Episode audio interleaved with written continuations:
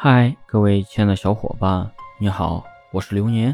本期节目要和大家分享的是，偶尔换换你思考问题的方式。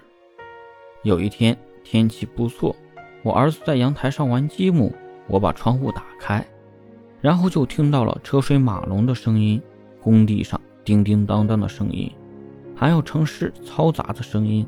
皱了一下眉，想把窗户关上，我儿子突然说：“你听。”楼下有人在拉琴，我静下心仔细听了一下，还真有人在楼下拉琴，偶尔还有小鸟叫的声音。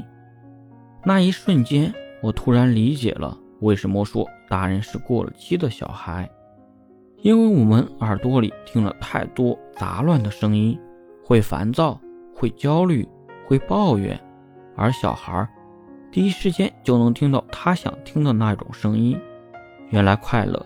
真的是一种能力，在无数此起彼伏的声音里，听到自己内心的声音。